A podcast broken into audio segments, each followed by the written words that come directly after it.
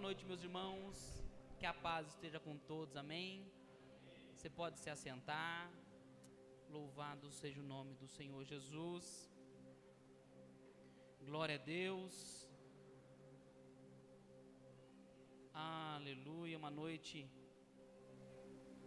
especial. E não é porque é o dia dos pais, viu, irmãos? É especial porque esse irmão está do seu lado aí. Você fala assim: que bom que você está aqui, meu irmão. Glória a Deus. E o mais importante, a presença do Senhor se faz real em nosso meio. Eu quero te convidar a abrir a palavra do Senhor em Colossenses, capítulo 1. Glória a Deus. Colossenses, no capítulo 1. Aleluia.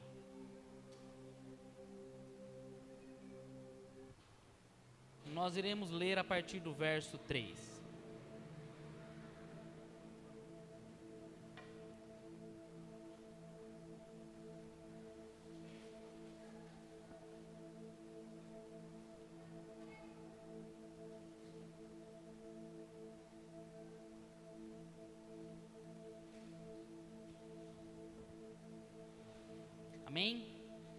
Palavra do Senhor nos diz assim: Graça damos a Deus, Pai do nosso Senhor Jesus Cristo, orando sempre por vós. Desde que ouvimos falar da vossa fé em Cristo Jesus e do amor que tendes para com todos os santos, por causa da esperança que vos está reservada nos céus, da qual antes ouviste pela palavra da verdade do Evangelho, que já chegou a vós. Em todo o mundo este Evangelho vai frutificando como também entre vós, desde o dia que ouviste e conhecestes a graça de Deus em verdade.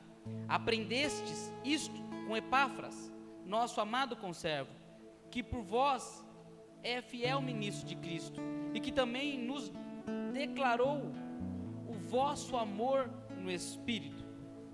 Verso 8: Por esta razão, nós também, desde o dia que ouvimos não cessamos de orar por vós e de pedir que sejais cheios do pleno conhecimento da Sua vontade e toda a sabedoria e entendimento espiritual.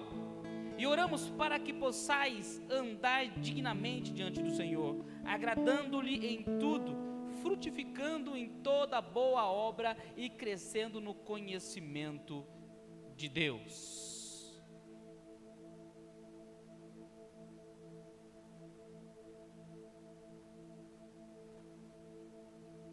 Verso 11: Corroborados com toda a fortaleza, segundo a força da tua glória, e toda a paciência e longanimidade, com alegria, dando graças ao Pai que nos fez idôneos para participar da herança dos santos na luz.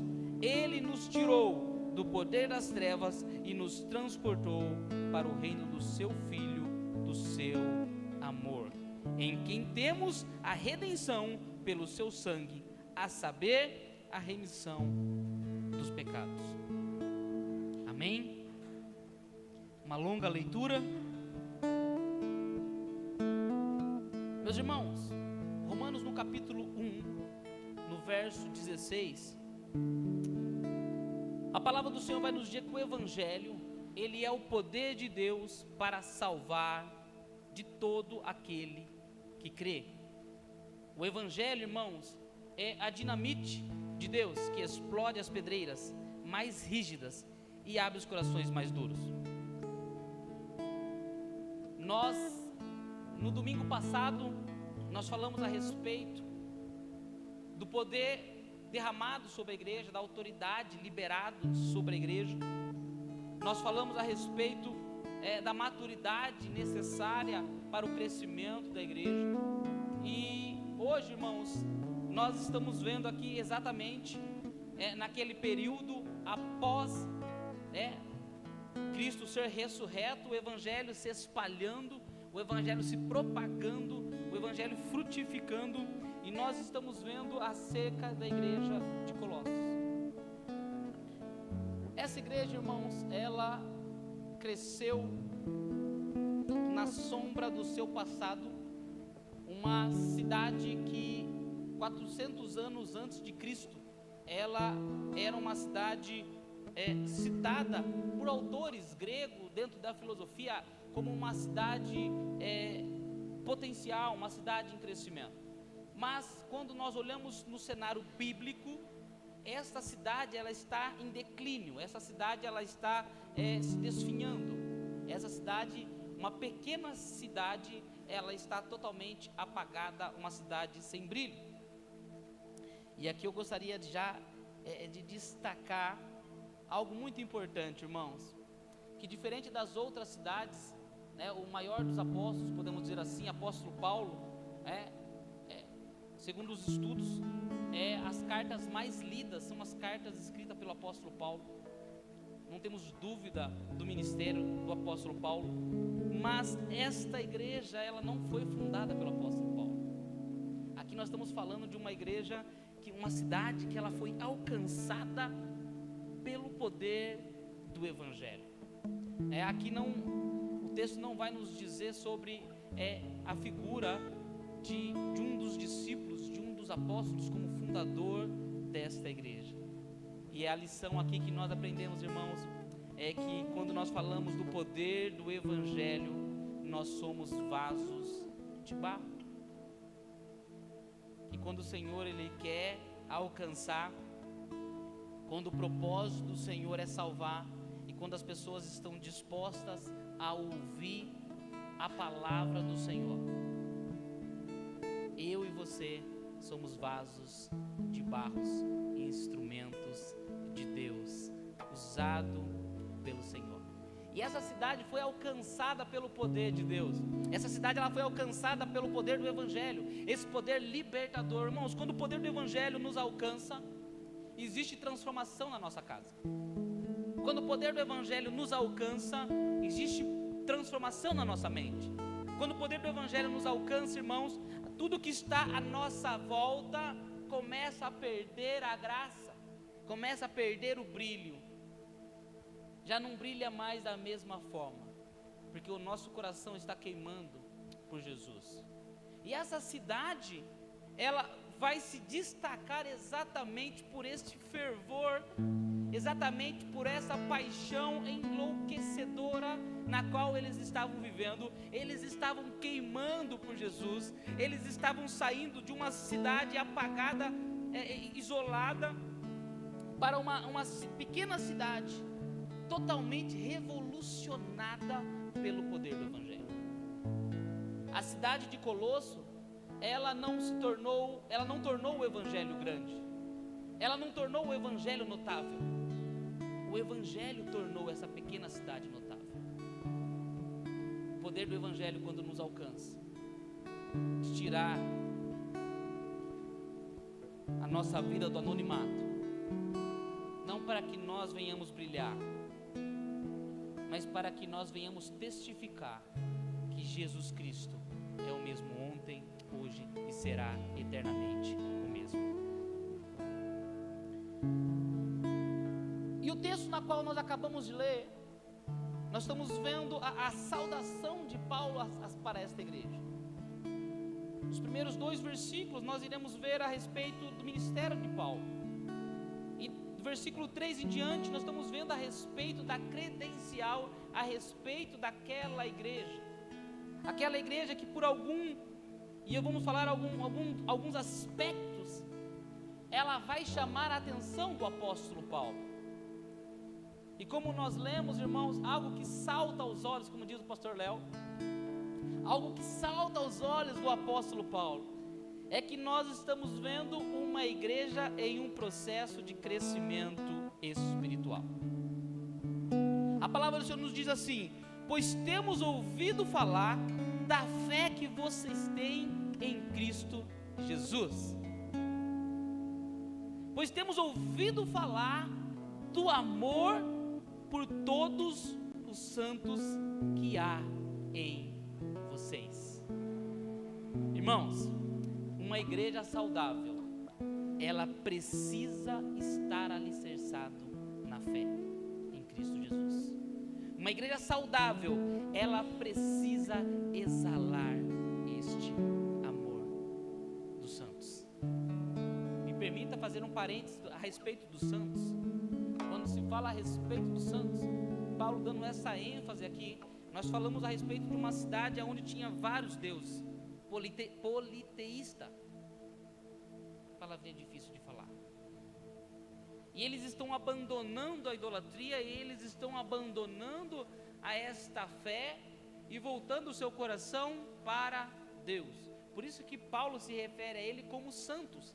Não que eles não tenham pecados, mas sim como um povo separado e exclusivo de Deus.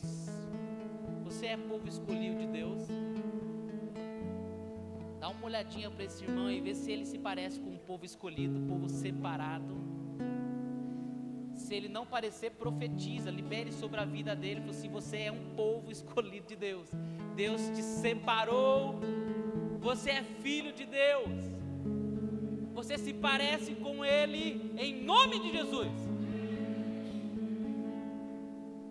Era cerca disso que Paulo ele estava falando. De um povo que ele abandonou as velhas paixões e agora ele fala assim: santos e fiéis.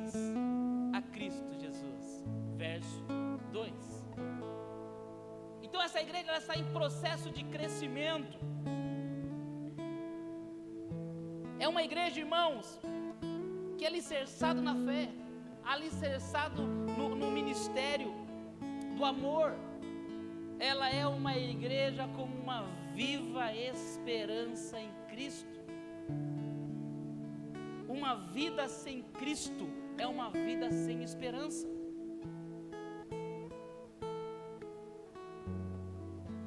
Agora, aqueles que se convertem a Cristo, aquele que volta o seu coração para Cristo, irmãos, eles não têm uma falsa esperança, mas eles creem que Jesus está voltando buscar a tua igreja.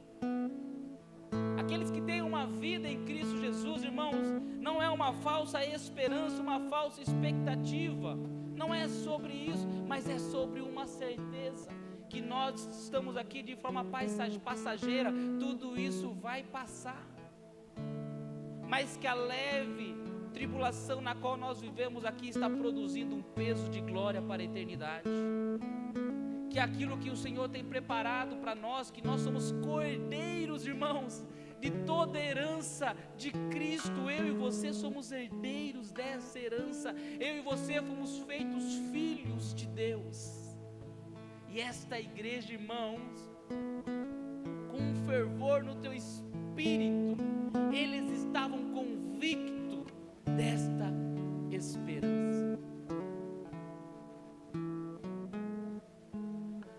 Nós não podemos cultuar a Deus, irmãos, sem ter a esperança e a convicção que Cristo está vindo buscar a igreja. Não perca isso de vista. Não perca de vista.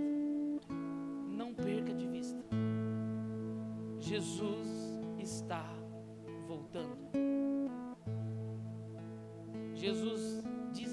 seus discípulos: crede em mim e crede no meu Pai. Crede em mim e crede no meu Pai.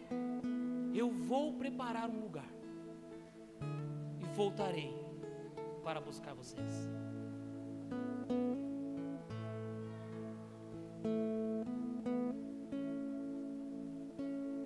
Irmãos, a esperança cristã é a certeza, irmãos, que mesmo quando nós cruzamos vales sombrios, desertos, caminhos estreitos, caminhos é, é, de dificuldades, o vale é a certeza que Cristo está conosco.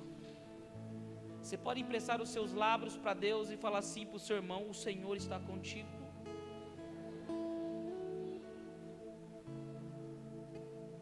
Quando eu faço esse exercício com você, irmãos, não é para passar o tempo, não, irmãos, é profético.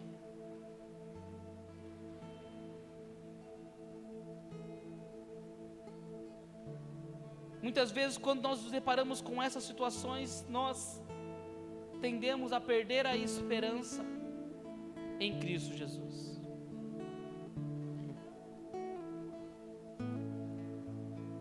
Baseado, irmãos, nesse histórico, baseado a respeito desta igreja, essas, essas informações, essas notícias vão chegar até o apóstolo Paulo.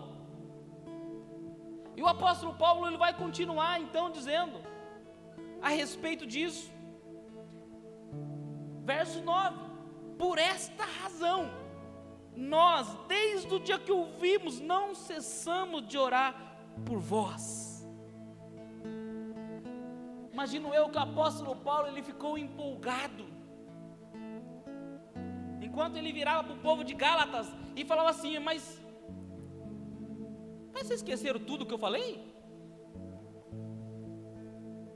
Mas não foi ontem que eu estava contigo? Já esqueceram tudo de novo? Voltar às velhas paixões? Enquanto ele estava olhando essa ótica de Gálatas, né? Ele escuta falar de uma cidadezinha pequenininha, aonde não tinha nenhum apóstolo, pastor Claudemir, mas estava incendiada pelo poder do Evangelho. Nós falamos sobre o poder da igreja nós estamos vendo o poder da igreja transformando uma cidade. Nós estamos vendo o poder da igreja transformando uma sociedade. Nós estamos vendo o poder de uma igreja transformando tudo que está à volta. Preste atenção, quando eu e você estamos queimando por Cristo, quando a nossa igreja ela está queimando por Cristo. Quando eu digo igreja, me permito fazer aqui, ah, nós estamos falando aqui da Somos Filhos, ok?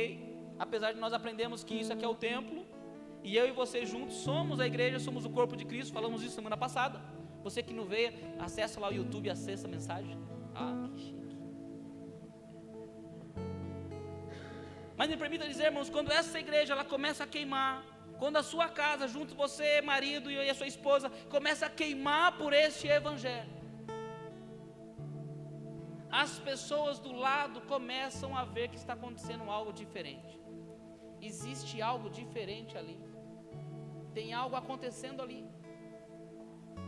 Ei, o fulano ali era um pé de, um pé de cabra. É pé de cabra, cachaceiro? Pé de cana, pé de cabra não, pé de cana. Eu percebi que estava meio estranho, pé de cabra.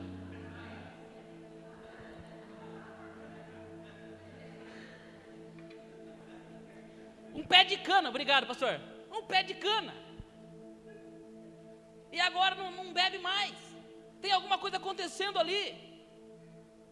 E foi assim, irmãos, Paulo ele ouviu falar a respeito dessa igreja. Irmãos, eu quero chamar a atenção aqui que Paulo, ele vai mover uma oração para essa igreja. Eu quero que você preste atenção na, sobre o que, que Paulo está orando preste atenção na oração de Paulo para essa igreja. Essa igreja está pegando fogo, essa igreja está vivendo o auge dela, essa igreja ela está em expansão, a igreja está crescendo. Estão movidos de fé, estão amando uns aos outros, tem bastante grupo de discipulado, tomam café junto, se afia, discipulado nas casas um dos outros, eles estão queimando, estão cuidando um dos outros. E Paulo vai orar por essa igreja.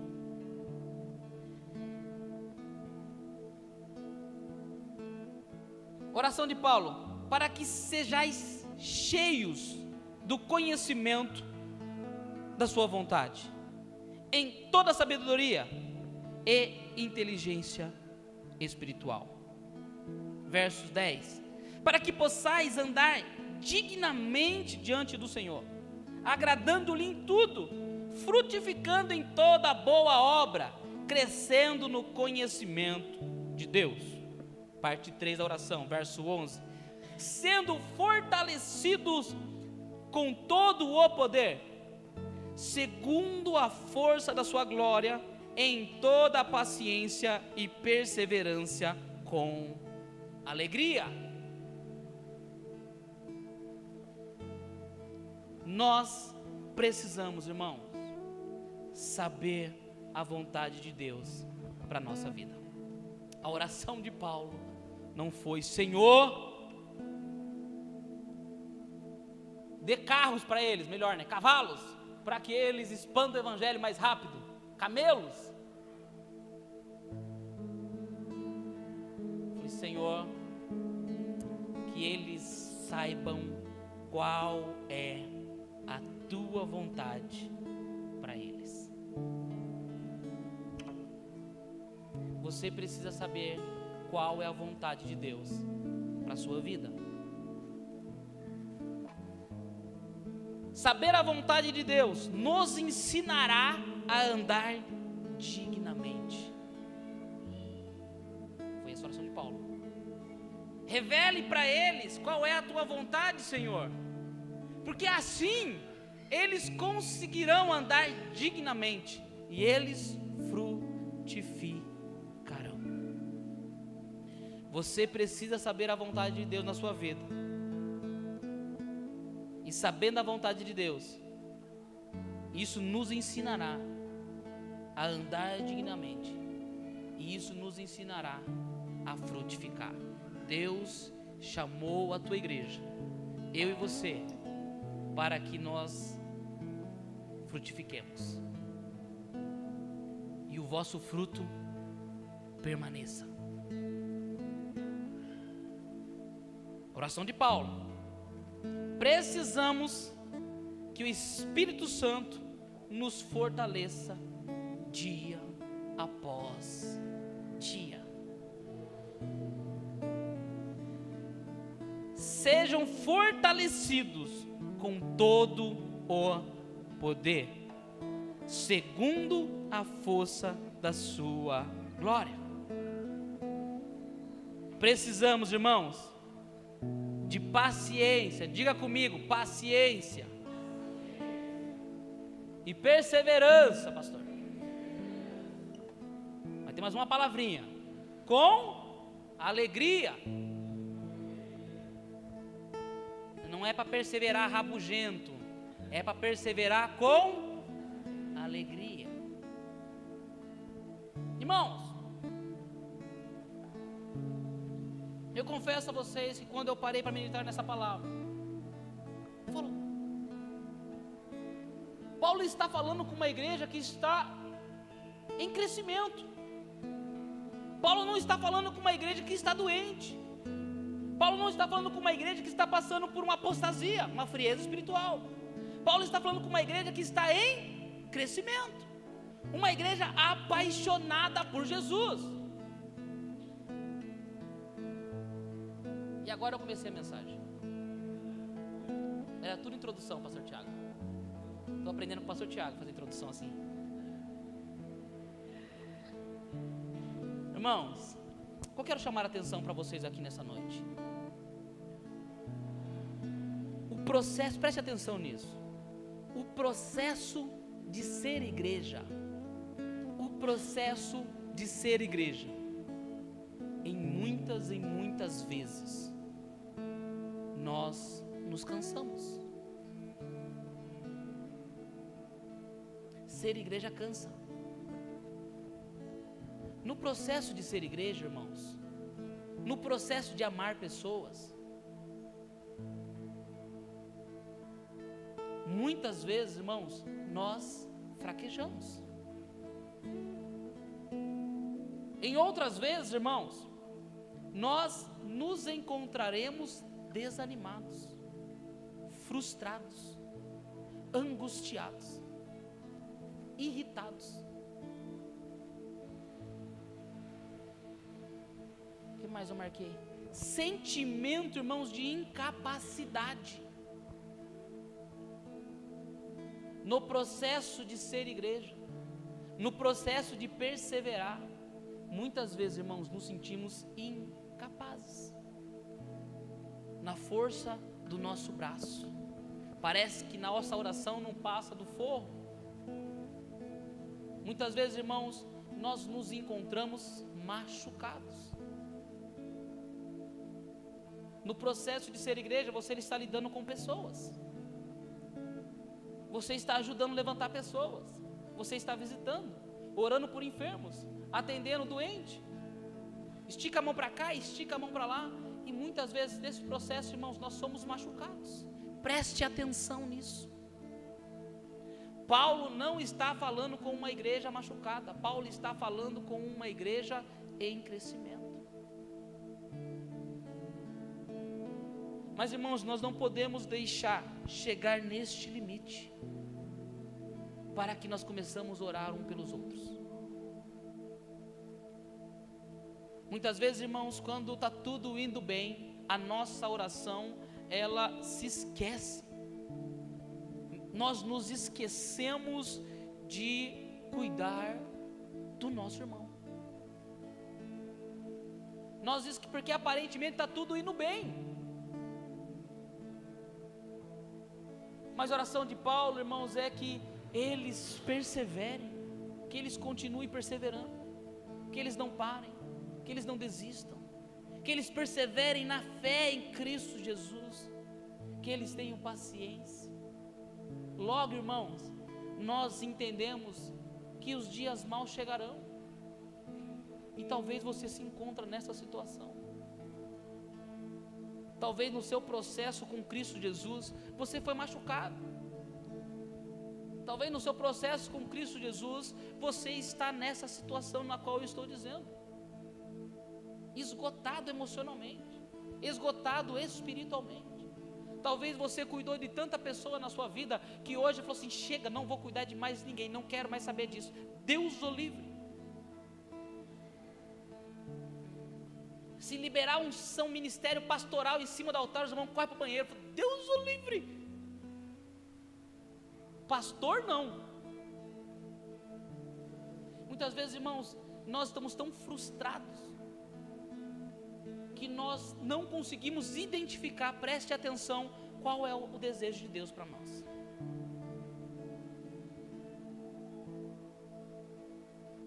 E a palavra é persevere. A palavra é orar uns pelos outros. A palavra de Jesus é sacode o pó. Quando você entrar na casa e não receberem você bem, sacode o pó. Tem de bom ânimo. Ser forte. Seja corajoso. Não aparta da tua boca. Palavra de Deus para Josué tranquila a missão de Josué substituir só Moisés. Tranquilo. Fácil. De um dia para o outro, Moisés sumiu. Falei, agora é você, Josué. Ser forte, corajoso. E o mais importante, não aparta da tua boca as minhas palavras medite nela de dia e noite. Irmãos, persevere. Persevere. Persevere junto com o seu irmão. Que o Senhor abra os seus olhos, irmãos, e vocês consigam olhar para o seu irmão que está do seu lado. Deixa eu te fazer uma pergunta. Você sabe se os seus pastores estão bem? Claro que estão, são pastor. Pastor também fica mal, Dom Ciroí está doido? Você sabe se os seus líderes estão bem? Seu líder de louvor, criança, Filho, você sabe se o seu pai está bem hoje, dia dos pais? Claro que está. Fez igual a Sofia, me chamou para tomar um sorvete, eu esqueci e paguei. Ela que ia pagar. Falei, volta aqui, Sofia. Ela se escondeu. Está tudo certo. Chupou um picolé hoje. Como que meu pai não vai estar bem? Orai uns pelos outros.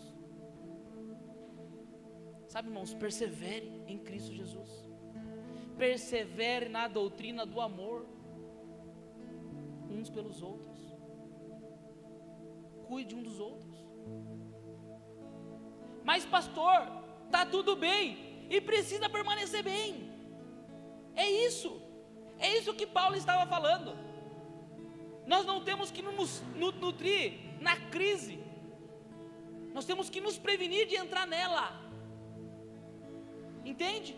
O seu casamento não precisa estar em crise para você cuidar dele. O seu filho não precisa se desviar para você lembrar que tem que orar por ele. O seu irmão do seu lado não precisa sair daqui para você lembrar disso. Por isso, irmãos, nós fazemos muito isso. Ore um pelos outros. Libera uma palavra sobre a vida do teu irmão. Porque esse é o evangelho genuíno. A igreja continua crescendo. Eu e você, irmãos, fomos ministrados na semana passada. Nós somos a igreja. Nós somos a igreja. Glória a Deus por isso. Eu e você juntos somos a igreja. Mas ninguém pode ficar para trás.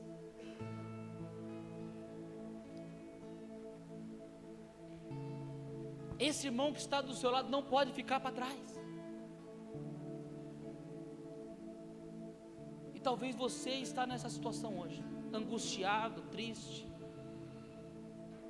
frustrado.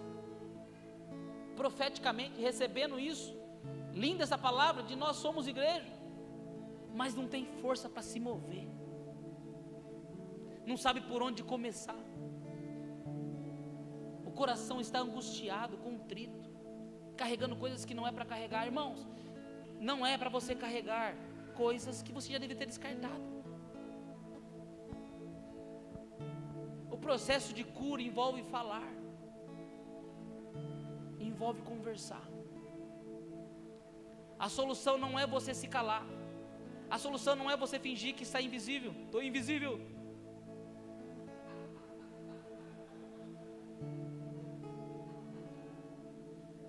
Não é essa a maior solução. A solução não é acabar o culto e você sair correndo. A solução não é você abandonar a igreja. A solução não é você ir dormir no sofá. A solução não é você não falar com seu filho. A solução bíblica é orar uns pelos outros, confessar vossas culpas uns aos outros, para que sejamos sarados. E assim o reino de Deus continue crescendo, crescendo, crescendo avançando. O evangelho do Senhor vai continuar avançando. Você faz parte do plano de Deus. Deus conta com a sua ação. Deus conta com a tua casa. Deus conta com a tua vida. E você precisa estar bem.